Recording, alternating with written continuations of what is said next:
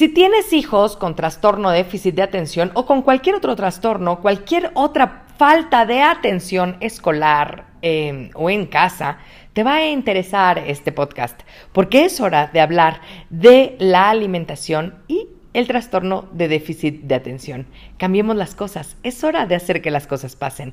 Hablemos de alimentación y el trastorno de déficit de atención. Nadie dijo nunca que quería un hijo con reflujo, que fuera bueno para los berrinches y que siempre soñaron con tener un adolescente que les voltee los ojos y te azote las puertas. Todos incursionamos en esta aventura de ser padres diciendo, a mí no me va a pasar. Y lo cierto es que a todos nos sobrepasa en algún momento. No nacemos sabiendo ser padres, pero hay técnicas que te enseñan a resolver muchas dudas y son mucho más eficientes que los consejos de la suegra. Bienvenidos al podcast de Academia para Padres. Caminaremos en las diferentes etapas del desarrollo primario de estas pequeñas personitas para ayudarte a crear este ambiente libre de caos y con estructura y hacer que las cosas pasen. ¿Estás listo? ¡Comenzamos!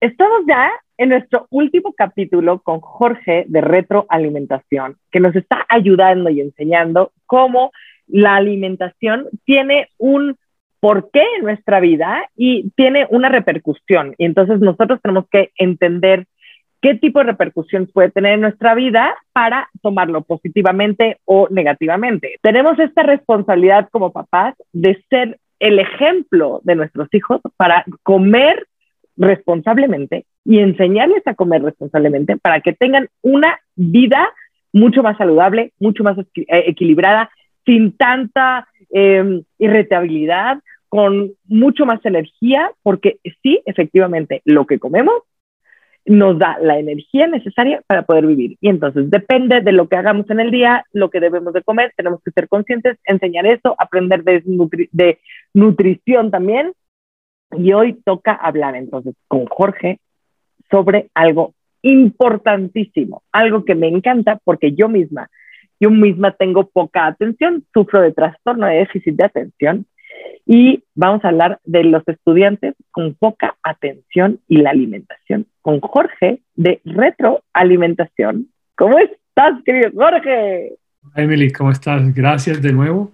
Gracias por la invitación y bueno, empecemos con, con este tema que está tan, tan de moda de cierta manera. Eh, últimamente vemos que hay el, el número de niños afectados con déficit de atención cada día está más avanzado cada día hay mucho más niños sufriendo de eso y terminan medicados o terminan, no sé, a, su suerte básicamente, tratando de, lidiar con esa situación.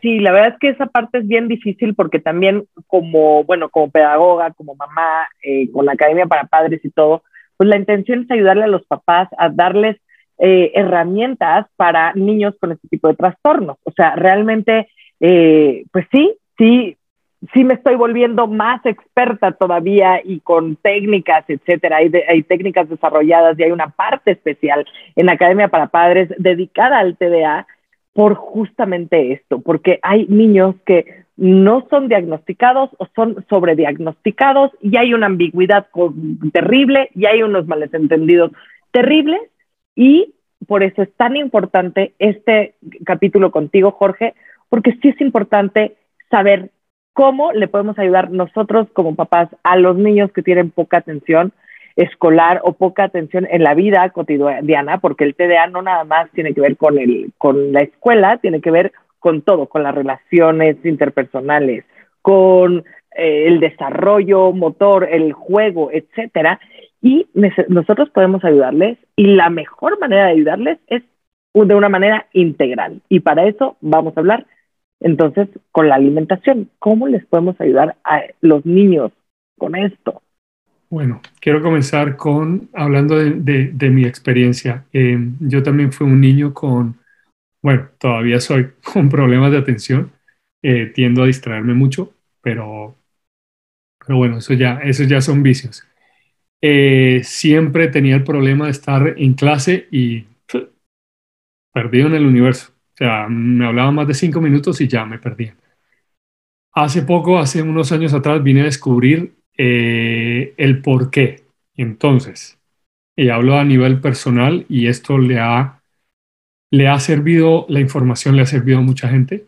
Así que, primero que todo, está relacionado, volvemos a la alimentación. Segundo que todo, a un déficit de, eh, de minerales. Tercero, la falta de agua. Cuarto, el dormir. Volvemos a lo mismo. ¿Qué pasa?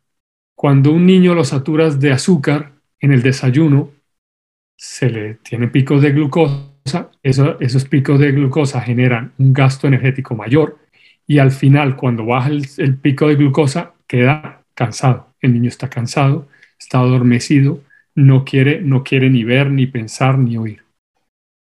También se refleja en el tipo de alimentación.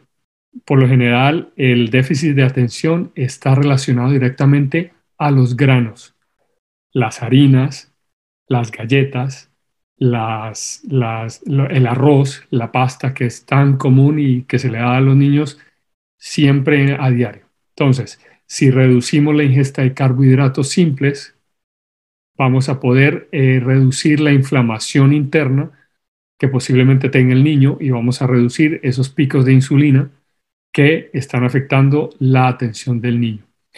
Lo otro que es muy recurrente y, eso es lo que ha incrementado el número de niños con atención en los últimos años y es la tecnología. Un niño no puede estar expuesto a una pantalla a un iPad, a un teléfono inteligente, a una computadora cuando, cuando es menor de 5 años. Porque en los primeros años tú vas a ver un niño de 2 años en coche llorando y la mamá lo primero que hace es prende el teléfono y se lo pasa. El niño aprende por estímulos. Bien sea si algo se mueve, el niño siempre voltea por luces, por, por movimientos ¿Y qué es lo que hace un, teléfono o una pantalla? Exactamente eso. Sonidos, movimientos, luces eh, y todo ese tipo de cosas. Entonces tenemos que tratar de eliminar o reducir a la mayor breve o a lo más posible el uso de electrónicos en los niños, porque entonces tendrás un niño en un futuro hiperactivo. Lo que estás diciendo de, de esta parte de nosotros estamos provocando estímulos a los niños para que, para que nos dejen en paz un rato, para que nosotros podamos concentrarnos en otra cosa porque son muy absorbentes. Entonces les, da, les prendemos la televisión, les damos la pantalla, les damos el iPad y entonces podemos estar generando una adicción de entrada, ¿no? Pero además esta sobreestimulación que provoca entonces una, un déficit de atención mayor cuando sean grandes, porque la información que llega es tan rápida que entonces se, se, empiezan a distraer con todos estos estímulos y nosotros entonces estamos provocando este déficit de atención. Nosotros podemos ser entonces los autores de una falta de concentración escolar. Exacto, exacto. Entonces, esa estimulación tiene que ser gradual dependiendo a la edad del niño.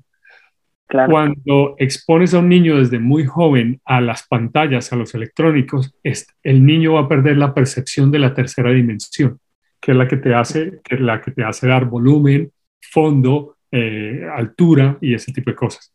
Entonces, es muy importante que un niño aprenda de acuerdo a su estimulación natural. Dale juguetes, que llore, es que es necesario que llore para que limpie los pulmones. y, limpie los ojos también porque se le ensucian. Está bien que un niño llore, es una manera de expresión. No, pero además es importantísimo para la frustración. Nosotros somos los que necesitamos enseñarles a nuestros hijos a lidiar con la frustración y entonces si no se frustran, pues entonces no aprenden y entonces cuando sean grandes tienen que tomar eh, pastillas eh, psiquiátricas, ¿no? Porque tienen una, un, bajo nivel de frustración y entonces estamos provocando después adicciones a analgésicos o a drogas para eh, eh, ayudarles a los adultos a mantener a este manejo de frustración que existe.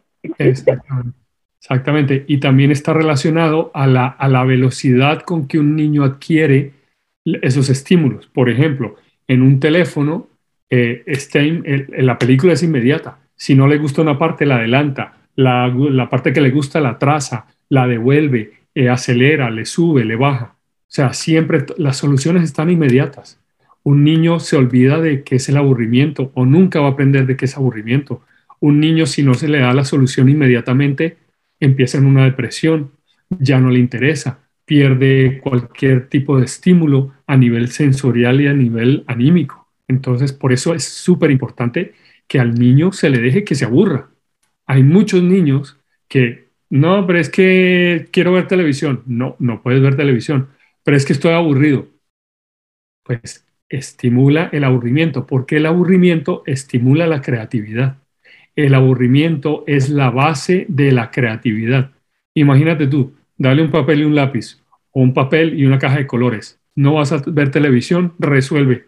No tienes que colorear, no tienes que hacer nada, pero tú no vas a ver televisión. A los 5 o 10 minutos el niño o la niña va a estar revoloteando a ver qué se inventa, porque ya no tiene la facilidad del estímulo que es un botón y me da todo.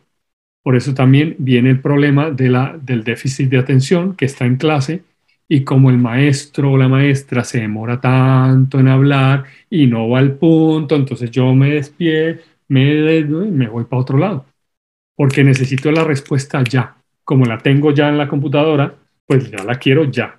Pero no, hay que tener paciencia, hay que aprender a, aburrirse, hay que aprender a, absorber y a procesar lo que estamos recibiendo y no solamente inmediatamente. Sí, sí, sí, y hasta como dices, ¿no? O sea, ya, ya ni siquiera tenemos que teclear, ¿no? Eh, una búsqueda con decir, oye, con una nota de voz te resuelve el problema, la computadora, el teléfono o lo que sea. Y entonces, ¿cómo nos puede ayudar la alimentación, entonces, a ayudarle a estos niños que tienen poca atención a tener mayor atención? Entonces, hay una, hay una, la alimentación, primero que todo, vamos a reducir los carbohidratos simples. Vamos a, tratar de que el azúcar que se consuma sea la necesaria y sea de calidad.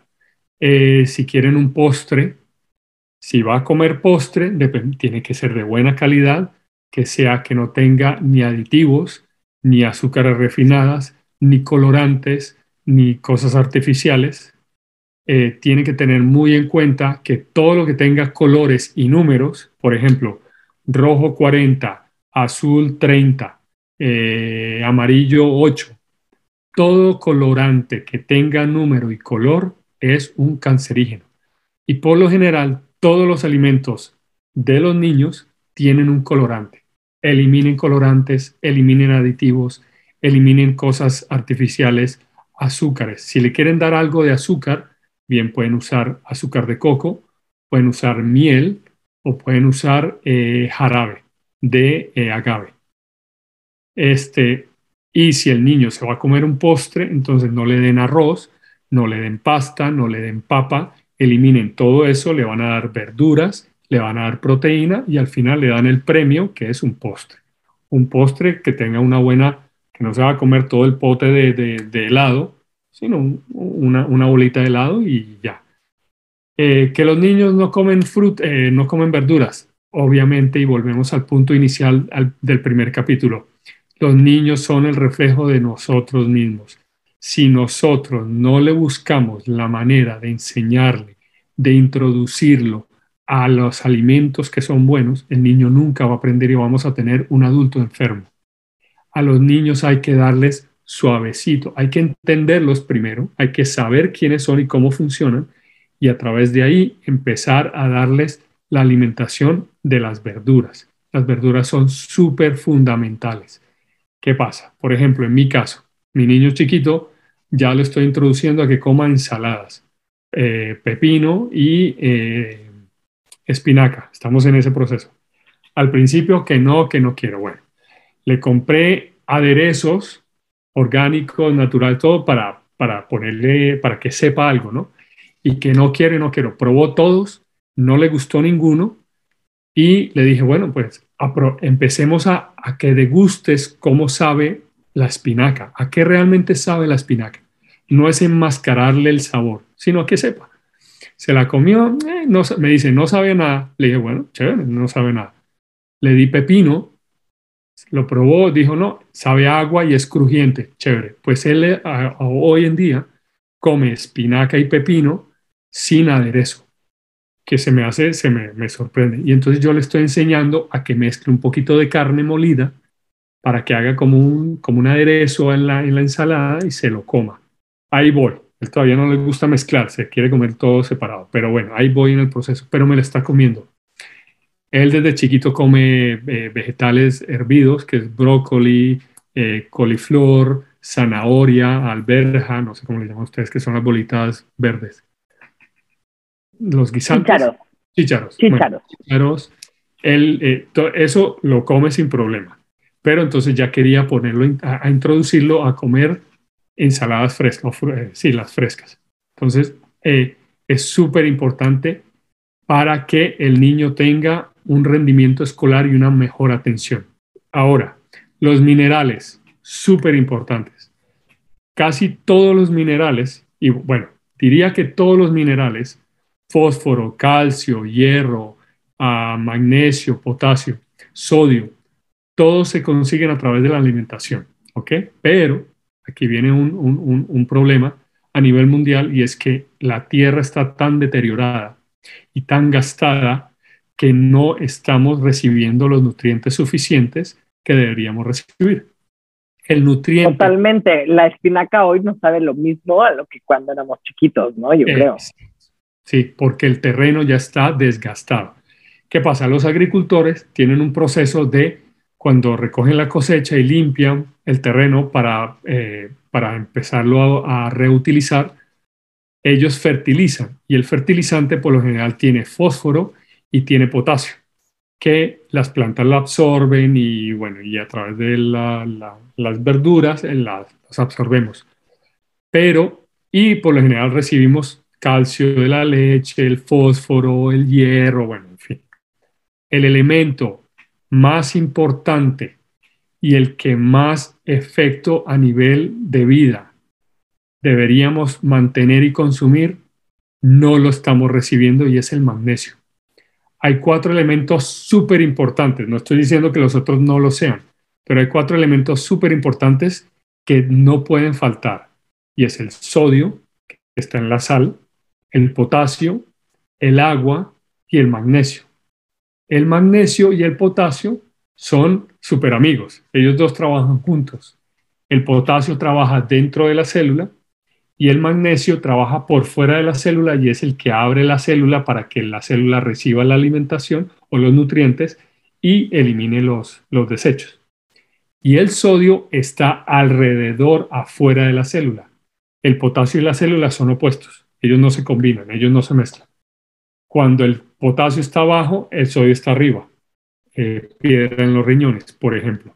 Cuando el sodio está abajo y el potasio está arriba, eh, bueno, eh, esa, es la función, ellos siempre, se, ellos siempre se, son opuestos. Entonces, el sodio lo recibimos de la sal, el potasio a través de la alimentación, por ejemplo, la espinaca recibimos potasio, no suficiente, pero es algo. El agua, pues bueno, hay que tomarla. Y el magnesio, muy bien, muchas gracias, ni por aquí se vio.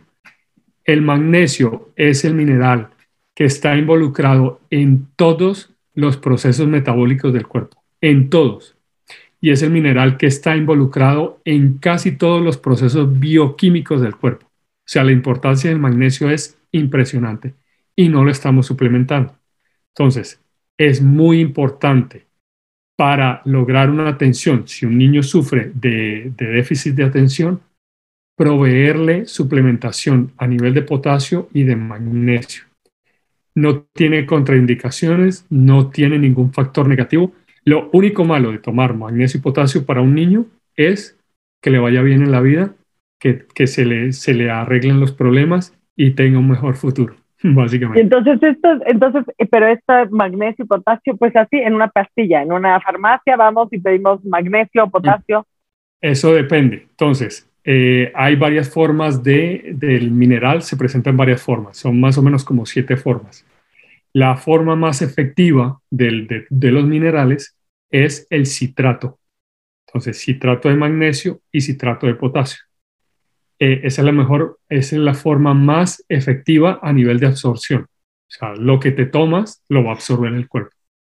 Eh, te cuento el caso de mi hijo. Eh, desde que él estaba pequeño, pues obviamente no sabíamos de esto. Yo empecé a aprender todo este tipo de situaciones y empecé a suplementarme y después él empezó a tener ese problema de atención.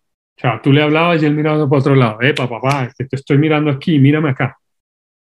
Y tenía un problema de atención horrible. Empecé a suplementarlo y desde entonces el niño cambió totalmente. El magnesio es un, eh, se mide a nivel de tolerancia digestiva. ¿Qué pasa? Que el mismo cuerpo te va a decir cuál es tu máximo. Y tu máximo va a ser cuando tengas que ir al baño, pero de volada. O sea, no te aguantas más. Y eh, a partir de ahí se mide más o menos una persona sana, no, no tengo las medidas de los niños, tengo las medidas de los adultos. Una persona sana que está con sus niveles de magnesio ideales va a estar más o menos consumiendo diariamente entre 400 a 700 miligramos diarios. Eso es una persona sana que lleva unos niveles de magnesio ideales. ¿Qué pasa? Si nunca te has suplementado, si el niño carece de, tiene niveles bajos, las primeras dosis van a ser altísimas, porque lo que está haciendo es, you know, utilizando y llenando, utilizando y llenando, utilizando y llenando hasta que llegan los niveles óptimos.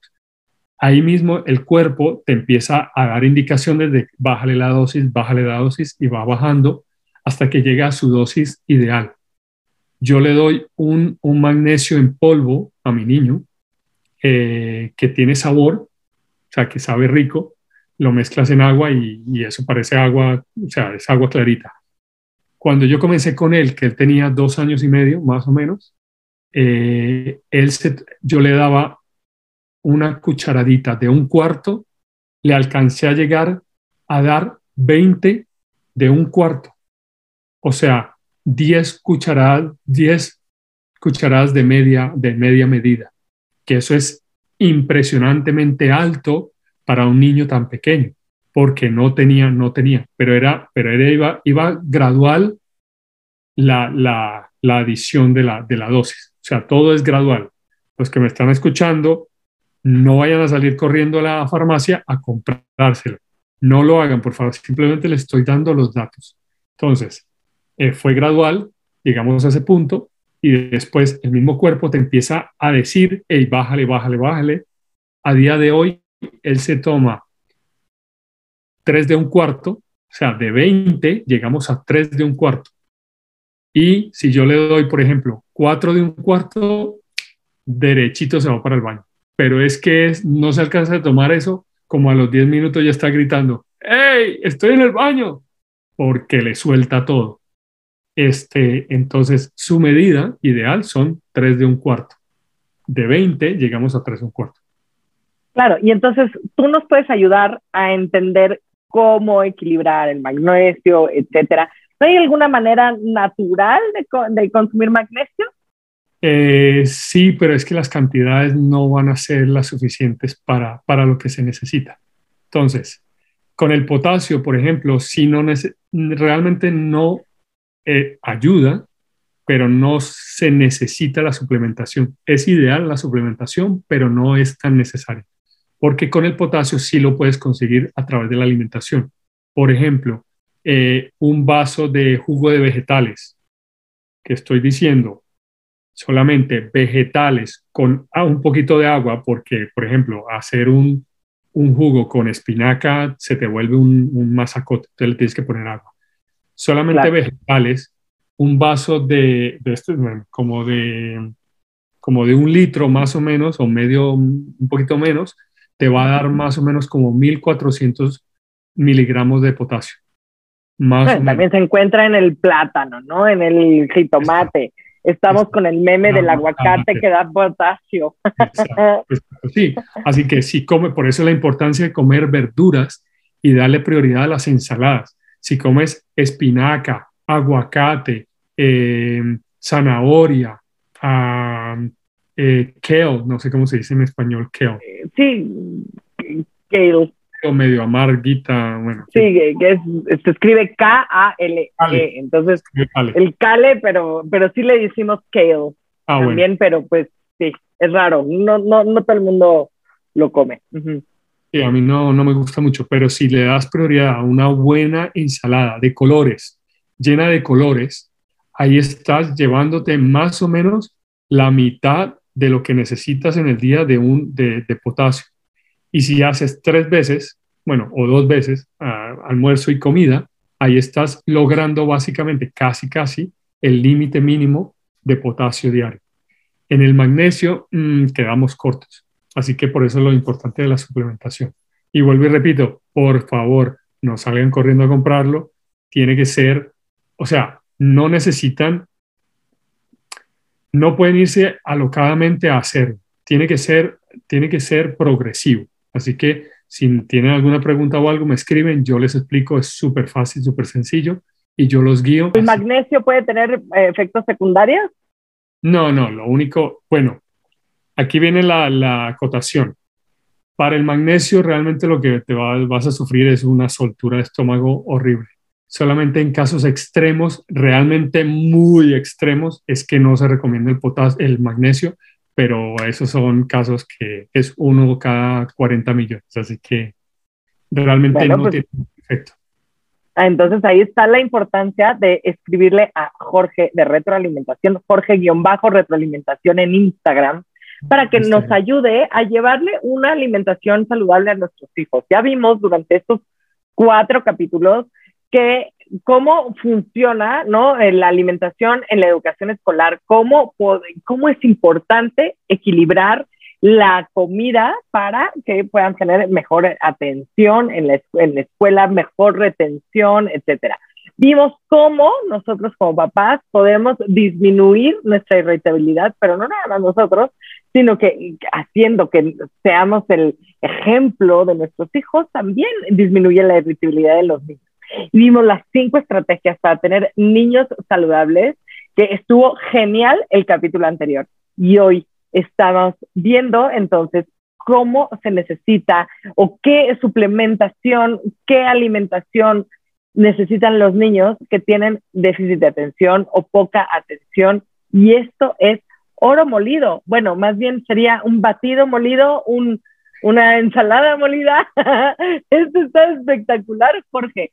De verdad, yo creo que invitar a los papás a, a ser responsables es bien difícil, porque, porque la responsabilidad lleva al aburrimiento tal vez, o a las cosas saludables, y luego nosotros tenemos estas creencias en donde lo saludable es aburrido, porque pues te quitas, eh, te limitas de pastelillos, de los postres, del eh, azúcar, etcétera, que te da esta euforia como inmediata, pero caes en la depresión después del azúcar, como habíamos hablado, en la falta de, eh, en la falta de equilibrio en el, en el índice glicémico y entonces pues nos deprimimos y entonces nos volvemos enojones, etcétera.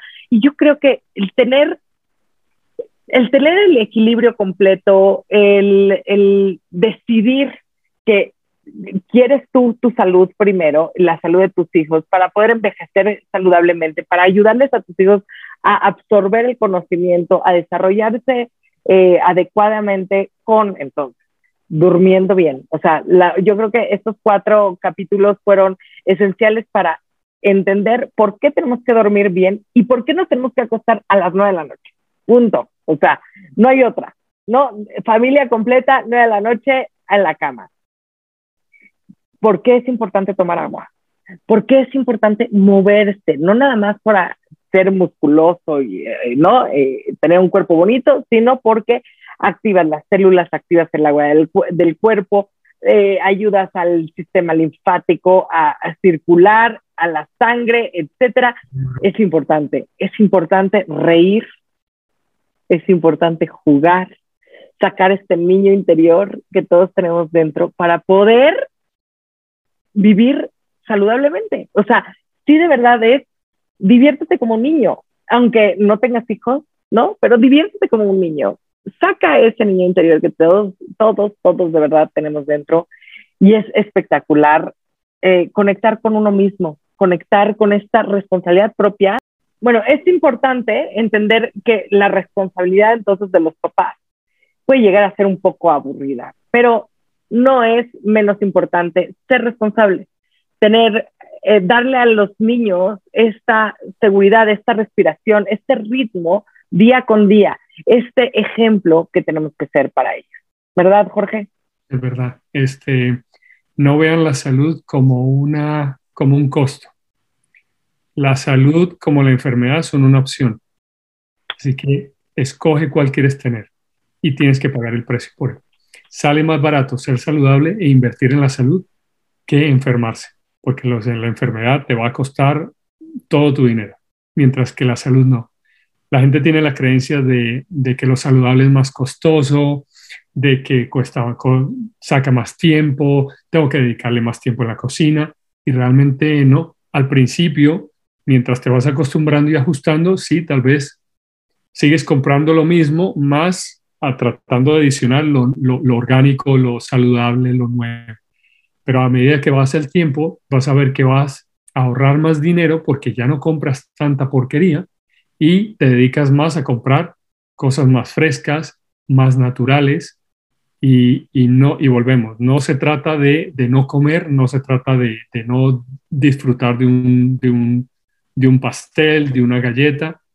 Busquen lo más natural posible. Si una galleta que tiene qué ingredientes, harina, huevo, azúcar, agua, qué sé yo, tres, cuatro ingredientes, pero en la, en la lista de ingredientes tiene una lista enorme, señores, no compren, háganlo en la casa por lo menos traten de, eh, insistimos, de integrarse en la familia en la cocina.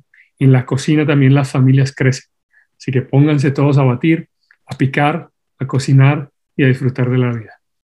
Me encanta, me encanta eso. Y para rematar, yo creo que tenemos que dejar de, heredar eh, enfermedad empecemos a heredar recetas saludables, cambiemos el recetario a recetas saludables y como dices tú, la integración de la familia para que todo el mundo pueda integrarse en la actividad y podamos aprender, enseñarle a nuestros hijos una nueva manera saludable para crecer, para desarrollarnos, para ser saludables, para no enfermarnos. O sea, está genial quiero cerrar con algo que siempre digo y es que les voy a contar un secreto. Y es que todos, todos, todos, absolutamente todos nos vamos a morir. Así que, ¿por qué no comenzamos a vivir? Me encanta esto. Y es vivir saludablemente, vivir, vivir bien sin que nos duela, sin que nos duela el músculo, sin que nos duela el hueso, sin que nos rechine la rodilla. Hay que hacerlo bien y hay que ayudarle a nuestros hijos a vivir felices, riendo, jugando, que para eso es. Así mismo.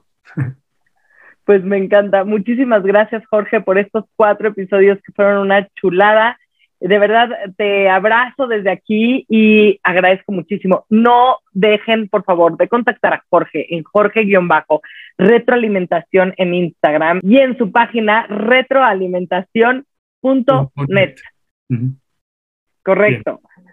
Pues muchísimas gracias, Jorge. A ti, Emily, muchísimas gracias. Un abrazo. Te quiero mucho. Muchísimas gracias por todo y ha sido unos, unos días formidables. Espero que esta información le, le dé guía a la gente. No se queden con esta información solamente. Es la responsabilidad de cada, cada uno de ustedes buscar la verdad. Lo que yo digo, no me crean. Búsquenla, corroboren, investiguen, es la vida de ustedes, es su responsabilidad, no del doctor, no del especialista, es de ustedes. Así que por favor, busquen, investiguen, miren, traten, prueben y verán la diferencia. En este mundo tendrán mucha más claridad, mucho más amor, mucho más tiempo y mucha más felicidad. Así que un abrazo, muchísimas gracias y un abrazo para todos. Muchísimas gracias, Jorge. Muchas gracias por comenzar con tu camino al cambio. No dejes de compartir este canal para ayudar a los demás en su educación parental y su sanación propia. Me puedes encontrar en Facebook, Instagram y YouTube como emilyc.daumas y Academia para Padres.